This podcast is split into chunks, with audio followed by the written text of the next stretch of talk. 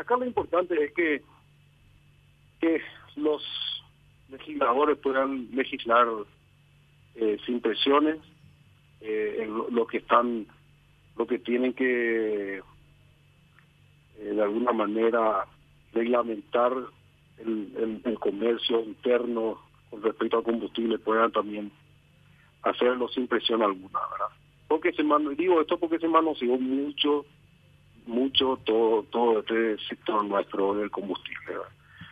Creo que tenemos que acompañar los precios internacionales, tenemos que tener precios sinceros, precios que reflejen los costos internacionales, eh, no, no contener artificialmente de alguna manera. Ahora, si tenemos alguna, de, alguna forma, herramientas que beneficien al consumidor final, enhorabuena. Pero no no no empezar a de, reglamentar o, o, sacarle eh, capacidades de control a todo un sistema que estaba funcionando bien, ¿verdad? Ese es mi punto de vista. Creo que de alguna manera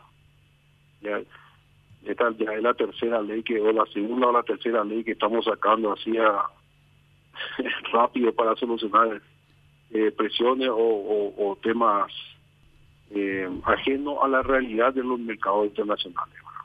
Me preguntaba cuánto o en, qué forma va a beneficiar esta eh, esta derogación o, la libertad de compra que, que se quiere que se, que se está diciendo como vos decís bien eh, hay, hay mucha gente que opina lo contrario y hay otros que están a favor, ¿verdad?